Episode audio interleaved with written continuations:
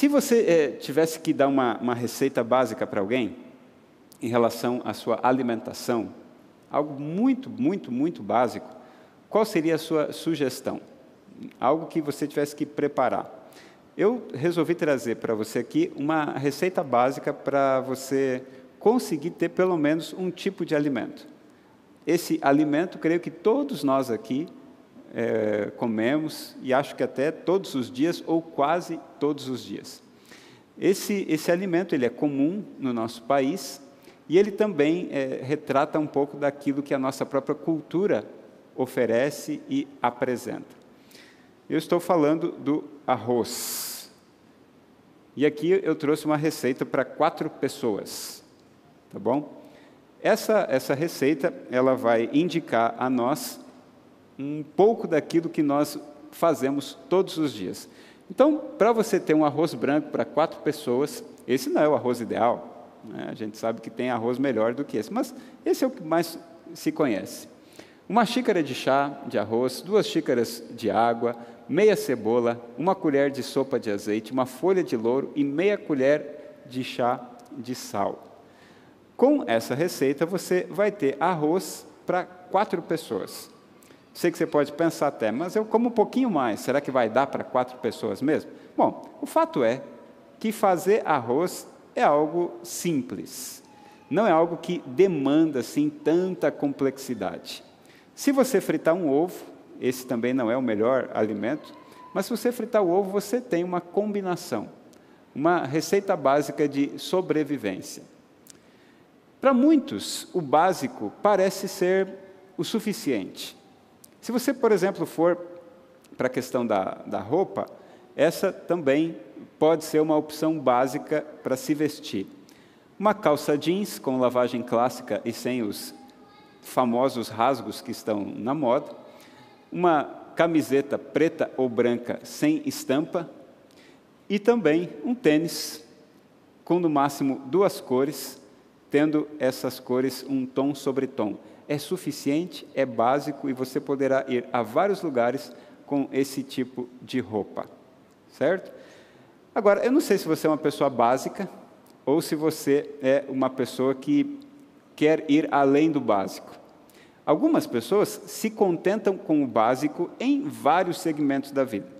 Elas se contentam com o básico na alimentação, elas se contentam com o básico na sua forma de vestir, elas se contentam com o básico também na fé ou na sua espiritualidade.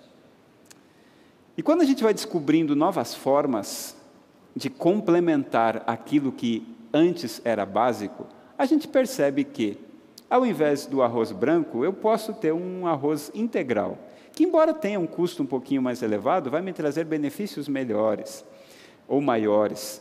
Vai dar um pouquinho mais de trabalho, eu vou ter que aprender o tempo certo dele, o modo de preparo, mas ele poderá me trazer benefícios maiores. Eu posso também, na hora de me vestir, ter um pouco mais de conhecimento acerca das combinações e ter, quem sabe, uma elegância maior pela, pelo conhecimento obtido. O fato é que nós sempre teremos a possibilidade de escolher entre o básico na vida e aquilo que vai um pouco mais além. Nessa noite, eu quero apresentar para você uma receita básica de vida que, se for seguida, poderá nos fazer caminhar numa altitude maior de vida, numa altitude maior de experiência de vida e também numa elevação maior no que diz respeito ao reino espiritual, à vida com Deus. Se você seguir o básico e fizer o básico diariamente, você vai ver que em pouco tempo a sua jornada estará muito mais elevada do que quem sabe está hoje ou do que quem sabe você já experimentou até o presente momento. E a receita que eu vou te dar é uma receita quase que como a do arroz branco. Fácil de ser vivida, fácil de ser é, praticada e também interessante nas suas propostas. Agora, vai exigir um detalhe, e esse detalhe você vai descobrir ao longo da mensagem. E o texto que nós vamos explorar para entender essa receita básica se encontra no Evangelho de João, no capítulo 15.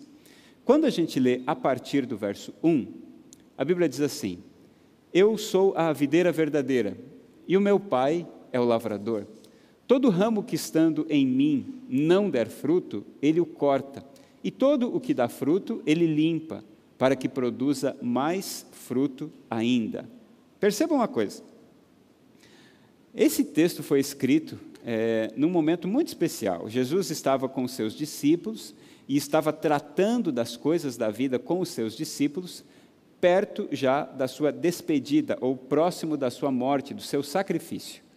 E quando Jesus está se aproximando desse momento, ele precisa deixar informações que sejam claras, profundas o suficiente para que haja crescimento, mas ao mesmo tempo simples de serem praticadas, levando em conta que os discípulos que estavam ouvindo essas palavras eram homens que não tinham toda a complexidade intelectual que os maiorais da religião de sua época tinham, mas que também tinham vivido ou experimentado com Jesus algumas coisas que eles não haviam visto ainda em nenhum outro rabino ou com nenhum outro professor. Então, a mensagem de Jesus, essa última mensagem para os seus discípulos, precisava ser simples, profunda e que gerasse desenvolvimento contínuo. Eles precisavam continuar crescendo, não poderiam se contentar com aquilo que tinham. E Jesus então traz essa mensagem simples. E ele começa lembrando os seus discípulos que o Pai, Deus, o Pai, nós temos três pessoas na Trindade, o Pai, o Filho e o Espírito Santo. O Pai, ele é o lavrador.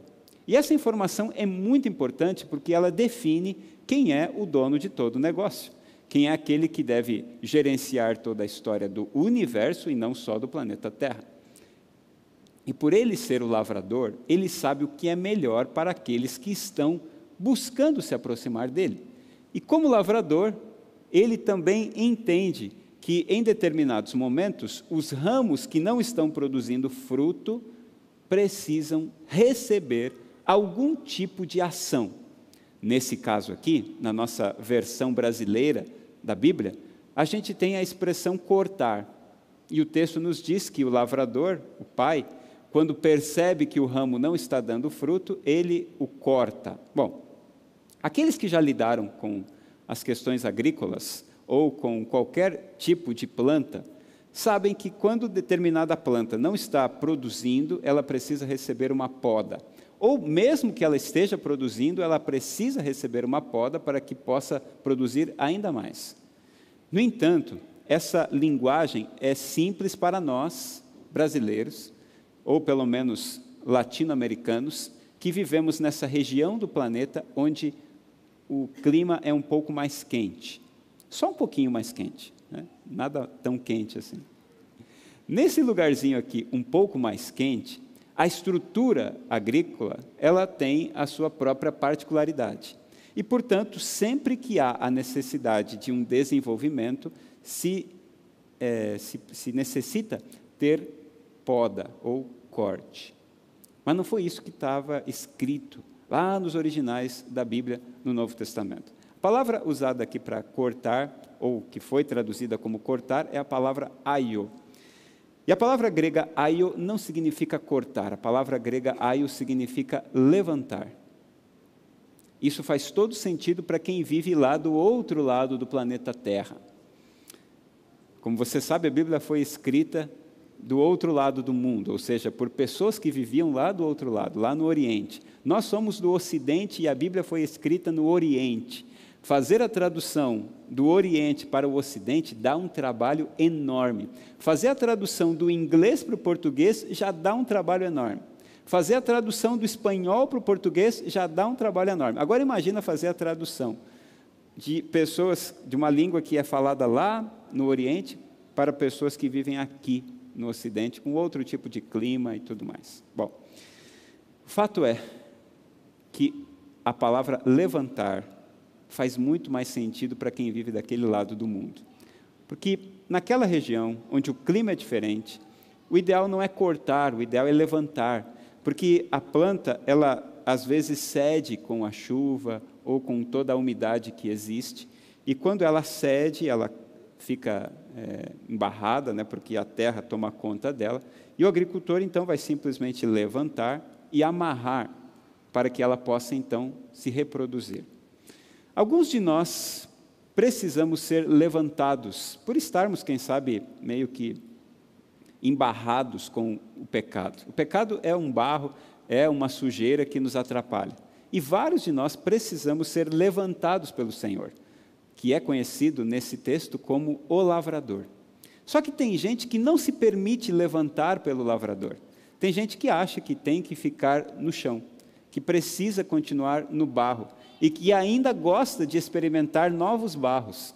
Então, tem gente que gosta do barro das drogas, do barro é, da prostituição, do barro da mentira, do barro da corrupção, e começa então a se aventurar em barros cada vez mais desafiadores, radicais e ao mesmo tempo alucinantes, para que a sua vida tenha algum tipo de emoção.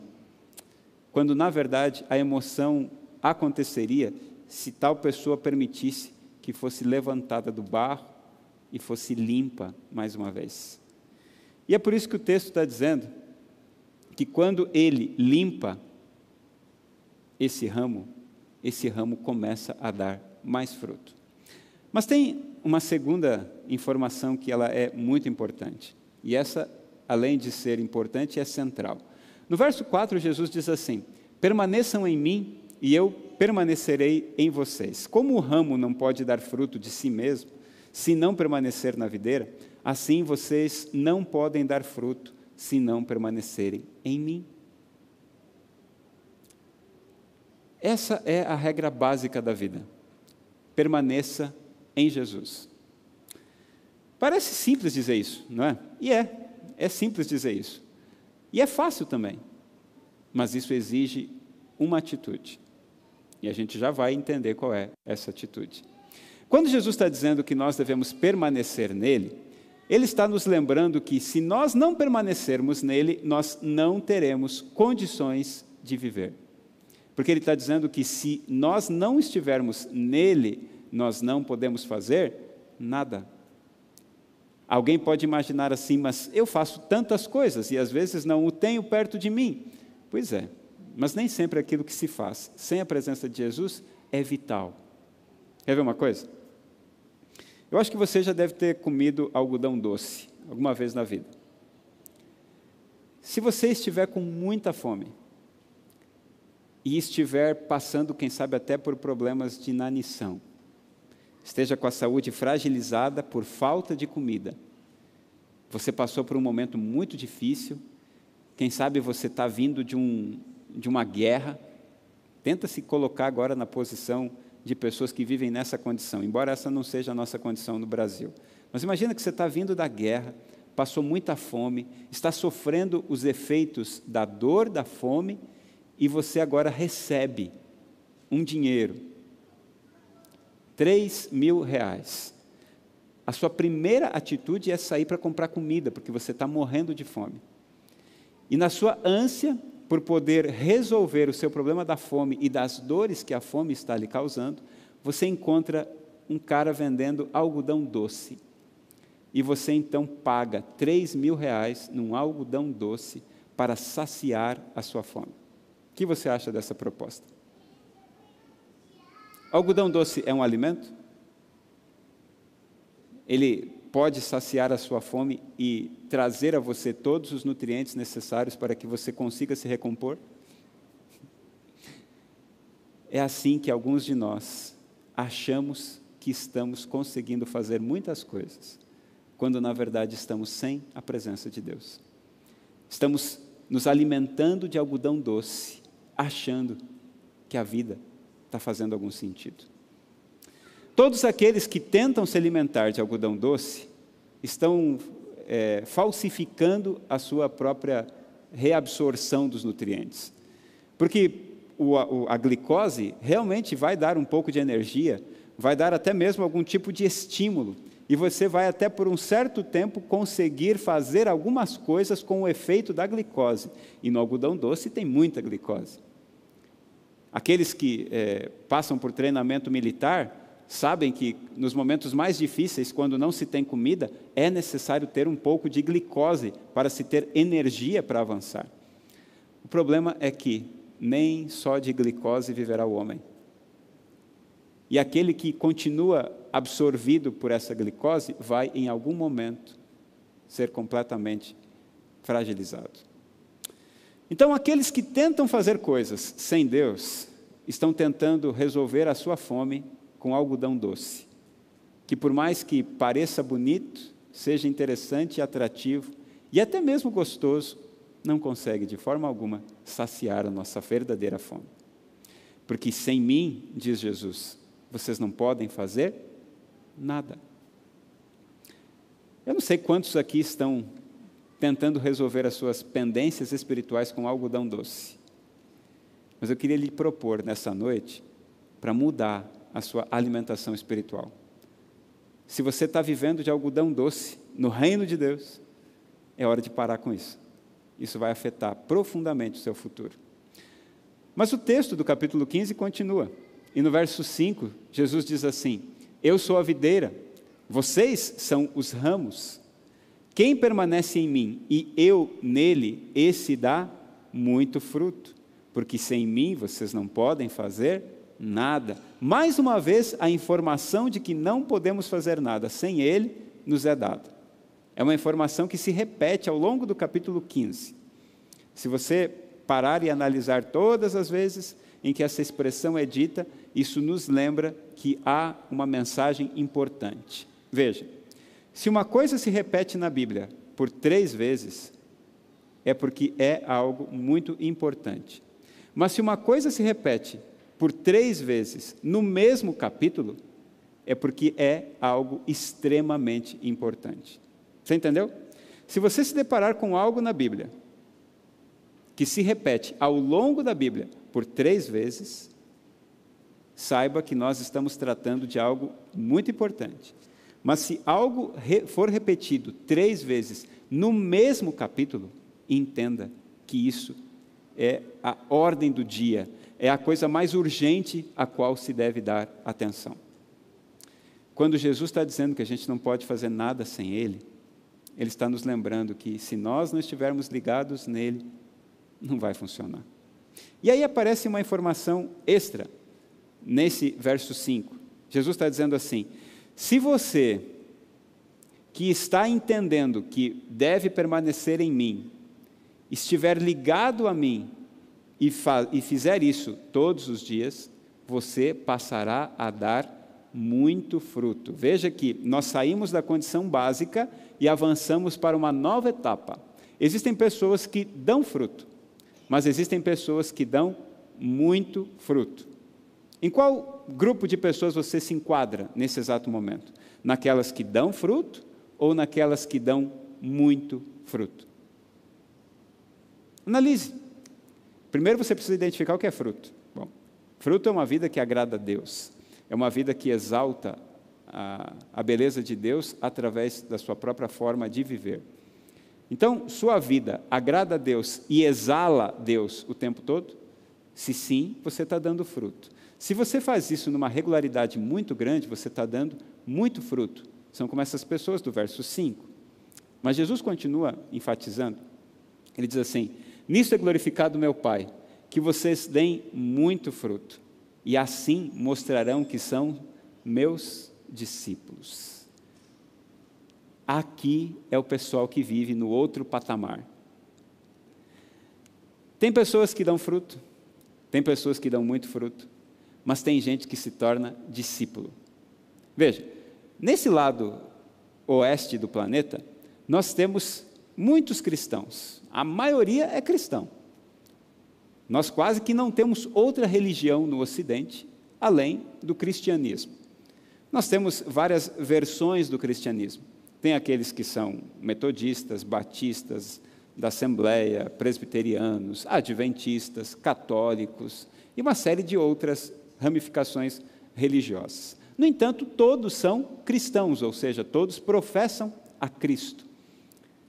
Portanto, existem muitas pessoas que seguem a Jesus e que, inclusive, dizem assim: Eu tenho Jesus no meu coração. Só que eu queria que você entendesse o que eu vou te dizer agora. E não ficasse chateado comigo em função disso. Tem muita gente que tem Jesus no coração que vai ficar perdida para sempre e não entrará no céu. Muitas pessoas com Jesus no coração não serão aquelas que ingressarão no reino eterno. E sabe o que me prova isso? Lá no livro de Mateus, no capítulo 25. A Bíblia diz que tem gente que vai chegar nos últimos dias e, inclusive, falar com Jesus e dizer assim: Senhor, mas eu falei tantas coisas em teu nome, eu profetizei em teu nome, eu curei, inclusive, em teu nome. Mas a Bíblia diz que Jesus simplesmente dirá: Por favor, se afaste de mim, se coloque de lado, porque você não faz parte do meu reino. Portanto, nós temos muitos cristãos. Temos, inclusive, cristãos que dão fruto. Existem até cristãos que dão muito fruto. Mas os cristãos que Jesus precisa são aqueles que entendem que precisam se tornar seus discípulos. Quando nós conseguimos glorificar Deus com a nossa vida, nós nos tornamos discípulos. Nós saímos da esfera de meros cristãos e nos tornamos discípulos. Discípulo é aquele que aprende todos os dias à sombra de Jesus. Discípulo é aquele que caminha na sombra de Jesus. Discípulo é aquele que busca as pegadas de Jesus e caminha na sua pegada e vive de acordo com a sua vontade. Discípulo é aquele que não fica variando entre uma decisão e outra. Todas as suas decisões, elas precisam passar pelo filtro do evangelho, pelo filtro da vontade de Deus. Mas como fazer isso? Porque tem horas que não dá vontade de fazer a vontade de Deus. Tem horas que a gente não consegue ser o cristão ideal, ou tem horas que a gente não consegue se enquadrar no campo do discipulado. Mas aí tem mais um texto. O verso 10, ele diz assim: se vocês guardarem os meus mandamentos, permanecerão no meu amor, assim como também eu tenho guardado os mandamentos de meu Pai, e no seu amor permaneço. Se você queria saber como, aqui está o como. Sabe, o, o, a expressão mais usada no Google no Brasil é como. Nada, nenhuma palavra aparece mais no Google do Brasil do que a palavra como. Como fazer isso? Como fazer aquilo? Como fazer aquilo outro? Como já mencionei aqui em outras ocasiões, a, a frase mais usada em 2019 foi como fazer slime. E tem uma série de comos. Na pandemia, como fazer máscara caseira. Tem muito como no Google. Ninguém usa tanto o como como os brasileiros no Google. A gente quer sempre saber como. Quando alguém começa a apresentar uma determinada teoria e ela vai se delongando, a pergunta que sempre salta na cabeça de todo brasileiro é: como? Só que eu queria dizer uma coisa. Existem várias formas de fazer perguntas, ou, ou vários é, segmentos de perguntas: como, quando, onde, porquê. De todas elas, nenhuma é tão importante quanto o porquê. Nós brasileiros gostamos do como, porque a gente é muito prático, a gente quer saber logo como fazer as coisas, a gente esquece a, a, a, receita, a gente joga de lado a bula do remédio, a gente joga de lado o manual de instruções, a gente até queima produtos e depois olha no manual de instruções e percebe que se tivesse lido não teria queimado o produto, porque nós somos muito ansiosos pelo como. Mas o porquê é sempre o mais importante. No entanto, para nós brasileiros que somos ansiosos em saber como, está aqui o como. Como eu posso deixar de ser um cristão básico e me tornar um cristão em direção à vontade de Deus, a fim de me tornar um verdadeiro discípulo? Guardando os mandamentos. Porque a Bíblia está dizendo que se vocês guardarem os meus mandamentos, permanecerão no meu amor. Portanto, como se permanece em Jesus? Guardando os seus mandamentos. Lembrando que guardar mandamentos não salva ninguém. Nenhum ser humano nessa terra será salvo por causa da guarda dos mandamentos. Nenhum. Tem gente que acha né, que pode ser salvo pela guarda de mandamentos, mas nenhum ser humano será salvo pela guarda de mandamentos. Eu posso guardar todos os mandamentos e ainda assim não, não encontrar a salvação. Essa história já foi apresentada nos evangelhos através da experiência de vida de um personagem que ficou conhecido como o jovem rico. O jovem rico guardava todos os mandamentos, mas ainda assim não buscava Deus. Ele achava que buscava, mas na verdade ele estava fazendo aquilo para o seu próprio é, entendimento e para a sua própria exaltação. E quando Jesus o encontra e o repreende, ele automaticamente sai pela tangente, achando melhor continuar no básico. Ele disse: Desde a minha infância tenho guardado os teus mandamentos. Faço isso desde que era pequenininho, portanto eu mereço a salvação. Semana passada eu estava é, visitando uma pessoa e quando tocamos no assunto da lei e disse a ela que ela não encontraria salvação na lei, ela olhou para mim e disse: Mas é mesmo, pastor? Não acredito nisso. E olha, deu trabalho para mostrar que não era assim. Porque tem muita gente aqui que ainda pensa que vai ser salvo pela guarda da lei. Se eu guardar a lei, se eu cumprir os mandamentos, eu vou ter todos os meus problemas resolvidos e terei já um espaço, um terreno lá no céu. Minha casa já estará garantida no céu se eu guardar os mandamentos. Mas a gente não consegue, de maneira alguma, encontrar salvação na guarda da lei ou no cumprimento da lei. Então, por que guardar a lei? Por uma razão simples. Nós guardamos a lei ou obedecemos aos mandamentos, não para sermos salvos. Nós fazemos isso porque nós já fomos salvos e fazemos isso para permanecer no seu amor. E se você acha complicado esse negócio, eu, tô, eu vou tentar explicar um pouquinho melhor. Aqui está a receita de arroz para você. A receita de arroz, ela é, vai nos dizer que, em primeiro lugar, nós não devemos ter outros deuses além do Deus Todo-Poderoso. Nenhum, nenhum outro, absolutamente nenhum outro Deus. Por mais que você, quem sabe, tente é, vincular a sua fé a alguma pessoa que represente a Deus, essa pessoa tem que ser colocada de lado. Essa pessoa pode ser até, quem sabe, o seu pai, a sua mãe, o seu avô, alguém que é, quem sabe, um líder muito influente na sua vida. No entanto, tal pessoa não vai, de maneira alguma, conseguir suprir os seus anseios espirituais, senão Deus.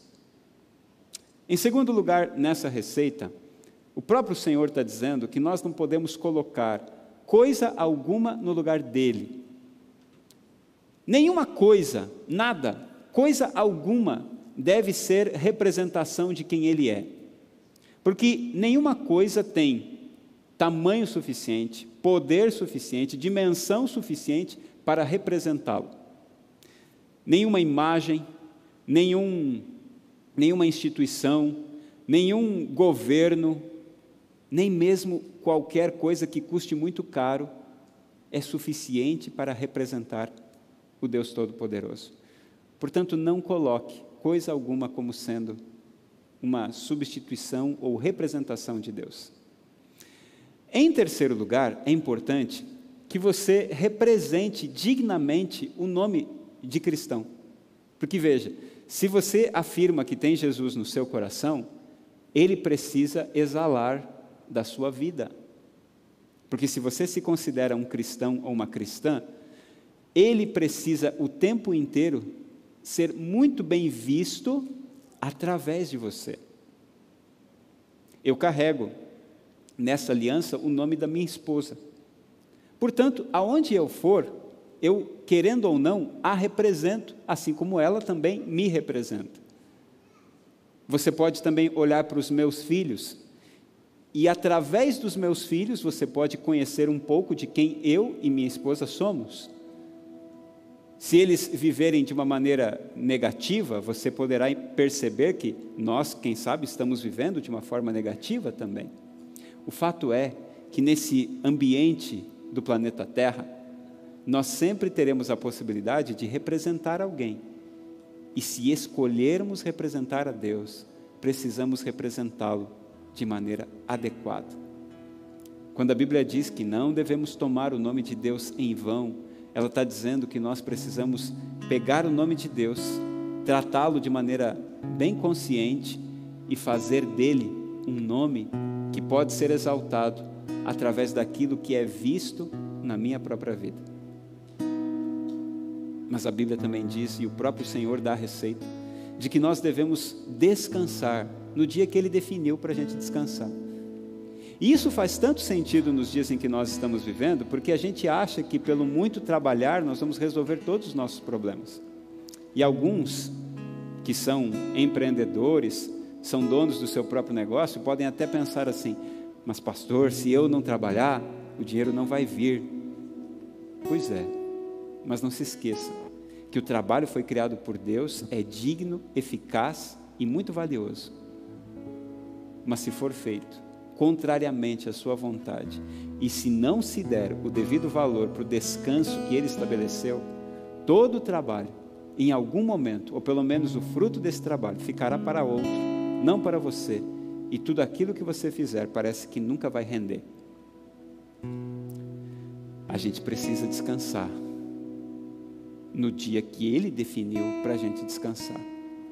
Ah, mas e se eu escolher o meu? Não diga então, não diga então que você é dele. Porque aqueles que o buscam fazem o que ele diz. Na receita de Deus também é dito que nós precisamos honrar os nossos pais, precisamos dar valor àquilo que eles são e à história que eles têm. Por mais que tenham falhado e errado, pelo menos o respeito é nossa responsabilidade. Jamais devemos desrespeitar os nossos pais, independente das escolhas que fizeram ou até mesmo da forma de vida que levam. Esse respeito é importante e ele traz junto com ele uma garantia e uma promessa. A promessa de que os nossos dias serão mais longos e de que a nossa existência será muito mais plena. Mas o texto também diz para não nos apropriarmos de nada daquilo que não é nosso. E veja que nós podemos fazer isso de várias formas. Não é somente indo a um caixa eletrônico, arrombando ele e tirando o dinheiro de lá. Não é simplesmente arrombando a porta de um carro e o tomando para nós quando ele não é nosso. Nós podemos roubar de várias maneiras. A gente rouba quando deixa de cumprir com os nossos compromissos sociais. A gente rouba quando a gente começa a achar que porque aqueles que estão acima de nós assim o fazem, é nosso dever também fazer o mesmo. A gente rouba quando trapaceia nas nossas próprias negociações ou até mesmo tenta infringir as próprias leis que deveriam trazer plenitude para a sociedade onde nós estamos. São muitas as formas. E num país como o nosso, onde há tanta injustiça, a nossa vontade de ser Robin Hood, a nossa vontade de resolver as coisas do nosso próprio jeito, às vezes pode nos levar a infringir esse sexto mandamento. Mas a receita da vida também nos leva a perceber que fidelidade ao nosso cônjuge é algo que é responsabilidade de todo aquele que escolhe ser cristão. Fidelidade em todos os aspectos. Porque o próprio Jesus disse que nós não somos infiéis no exato momento em que nos unimos a alguém que não é nosso cônjuge. Nós somos infiéis no exato momento que nossos olhos se descansam naquilo que não é nosso. Quando nossos olhos nos buscam fazer querer aquilo que não é nosso. Mas o texto também diz, na receita do Senhor para nós, que nossa responsabilidade é promover a vida e não destruí-la. E não cabe a nós matar ninguém, nem mesmo com as palavras. Uma outra receita importante dentro dessa receita maior é a de que nós precisamos ter a verdade como uma propriedade tão peculiar da nossa existência que isso se torne tão digno de ser mencionado perante as outras pessoas. Aqui no nosso país, como temos muita burocracia, isso nos leva a entender que a desconfiança é enorme. E se temos desconfiança, é porque as práticas são desconfiáveis.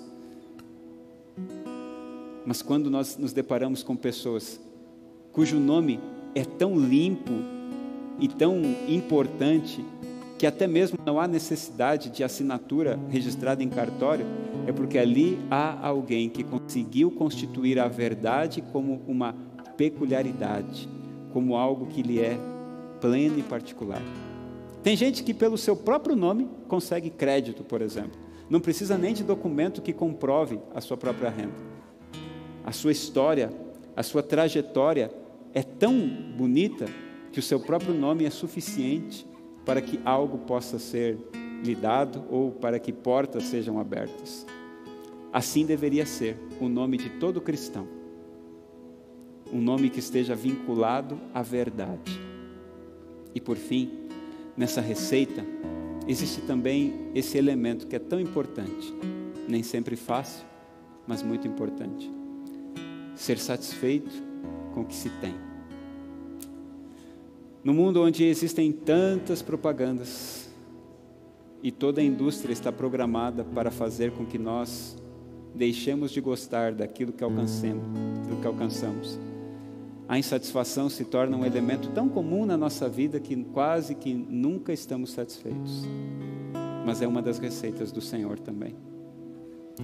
Todo esse conjunto de definições que o próprio Jesus diz que, se forem seguidas, nos farão permanecer no seu amor, precisam de uma atitude. E essa atitude se chama disciplina. Quão disciplinado você é? Aqueles que sempre avançam um pouquinho mais, têm na disciplina um recurso muito importante. Por natureza, nós não temos a disciplina como nosso primeiro valor, mas ela deveria ser buscada, especialmente se estamos buscando ser cristãos de verdade. Ser pessoas disciplinadas é uma atitude que demanda, inclusive, atenção. Porque se a gente deixar, a vida nos leva e todos os compromissos que nós nem tínhamos começam a ocupar o nosso tempo e a embolar a nossa vida. Nesse ano de 2021, nós tivemos as Olimpíadas de 2020. Em 2021, nós tivemos Tóquio 2020. E nesse ano, ou pelo menos nessa Olimpíada, nós não tivemos a presença de Usain Bolt, o grande astro de todas as últimas Olimpíadas. Bolt foi medalha de ouro nos 100 e nos 200 metros nas três últimas Olimpíadas anteriores. Era alguém imbatível e concluiu o seu ciclo sem sombra alguma. O segundo colocado já sabia que o seu prêmio era chegar em segundo, segundo lugar. Portanto, todo mundo ficou esperando para ver quem seria o grande, eh, a grande estrela de Tóquio 2020. Colocaram é, muita luz ou muita expectativa em torno daquela ginasta americana que não conseguiu ter todo o brilho que lhe foi dado, mas pouca gente estava olhando para aquele que seria e já estava certo que seria a grande estrela de Tóquio 2020. Quase ninguém ouviu falar dele. Poucas pessoas, inclusive, o observaram. Pouca gente, inclusive, viu ele ganhando a medalha de ouro. Mas se existia uma medalha certa, era a medalha dele. Quase que todos os comentaristas esportivos e todos aqueles que eram entendidos ou que são entendidos no mundo dos esportes já haviam cravado que ele seria medalha de ouro e que a única alternativa dos demais competidores era buscar a medalha de prata. Esse rapaz ele consegue correr 100 metros rasos em 10,56 segundos. E aqueles que são um pouquinho mais informados de esporte sabem que esse tempo ele não é muito bom em relação ao Bolt, que era o que ganhava as corridas com 9,58 segundos, 9,60 segundos. Portanto, dizer que a grande estrela dessa edição das Olimpíadas consegue fazer a marca de 10,56 segundos em 100 metros parece não ser algo tão interessante assim.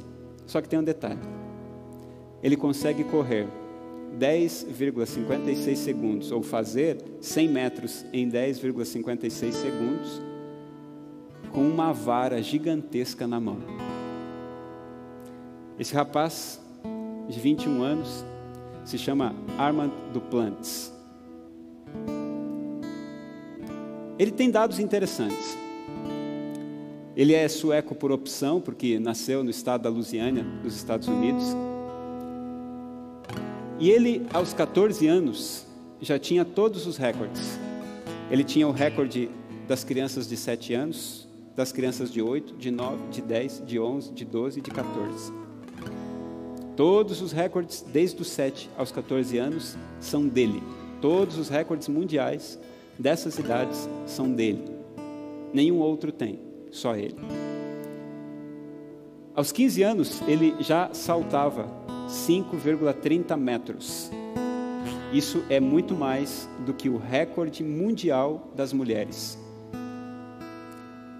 Aos 18 anos, ele venceu o campeonato europeu com 6,5 metros.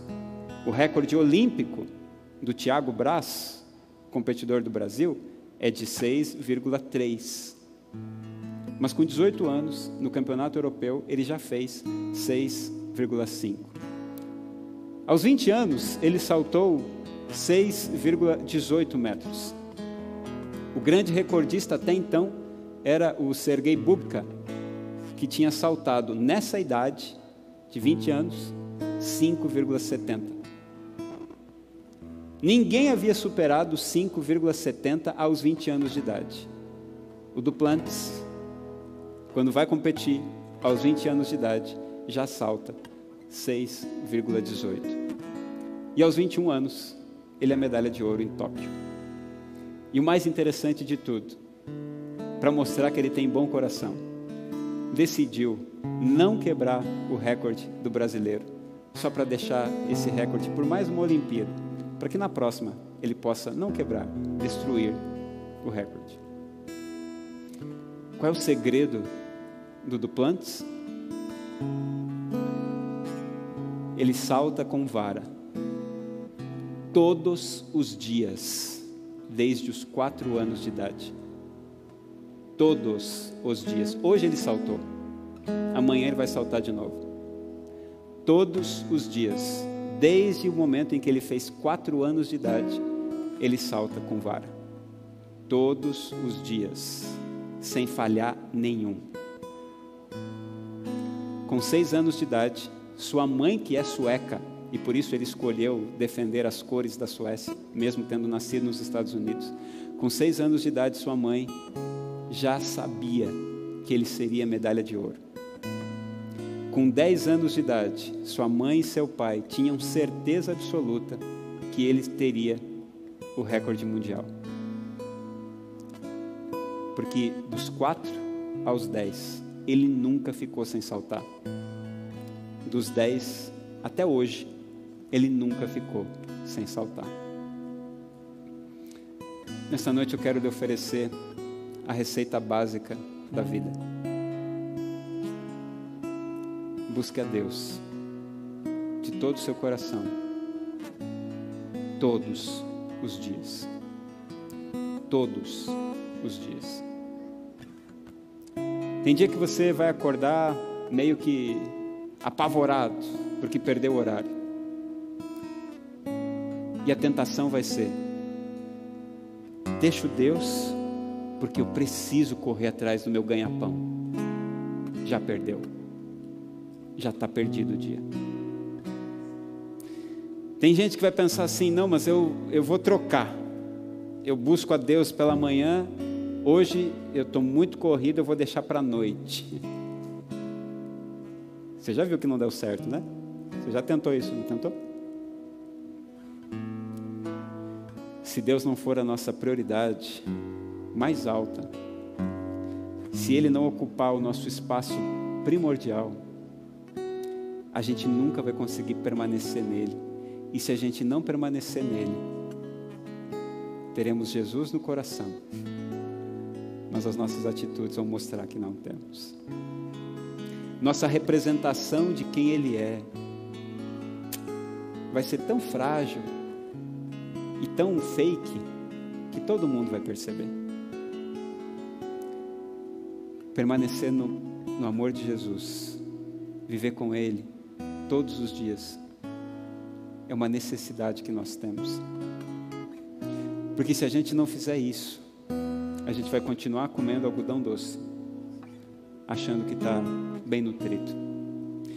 Se a gente não entender que necessita dele todos os dias, como necessita de água, a gente vai continuar pensando que o algodão doce é suficiente.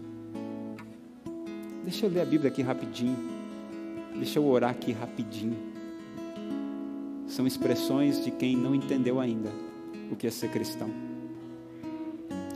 Se você fizer todo dia os recordes mundiais, os recordes universais serão quebrados em nome de Jesus na sua vida, para continuar exaltando e honrando quem é o seu Deus. Nessa noite eu queria convidar você para se esconder em Cristo Jesus, para permitir que Ele seja a sua vida, para que Ele tome conta de tudo aquilo que você faz e para que você pare de tentar mostrar a vida para os outros através do seu próprio rosto. Tente mostrar a vida para os outros através de Jesus estampado no seu rosto. Permita que Ele seja o seu escudo, aquele que vence as batalhas por você e aquele em quem nós podemos nos esconder para que nossa vida faça mais sentido. Como, eu disse no começo, no dia 10 nós teremos o batismo da primavera. Vai ser uma oportunidade muito especial de nós celebrarmos a vitória de várias pessoas em Cristo Jesus. Mas eu quero fazer esse convite para você que ainda não se decidiu pelo batismo. Eu quero fazer esse convite para você que ainda está tentando viver com Jesus no coração, sem a disciplina de buscá-lo diariamente. A salvação não virá pela disciplina sua salvação não será garantida por ter uma disciplina espiritual, mas a disciplina espiritual lhe fará ficar tão íntimo de Jesus que, assim como Duplantes faz o salto automaticamente, você fará o salto espiritual automaticamente também. E se tem alguém aqui nessa noite que por algum tempo está tentando lutar contra essa decisão, eu queria, em nome de Jesus, fazer um apelo direto ao seu coração, para que você decida ser batizado e faça parte do grupo daqueles que no dia 10 vão selar sua vida com Cristo ali naquele tanque, para a celebração do amor de Jesus na sua história.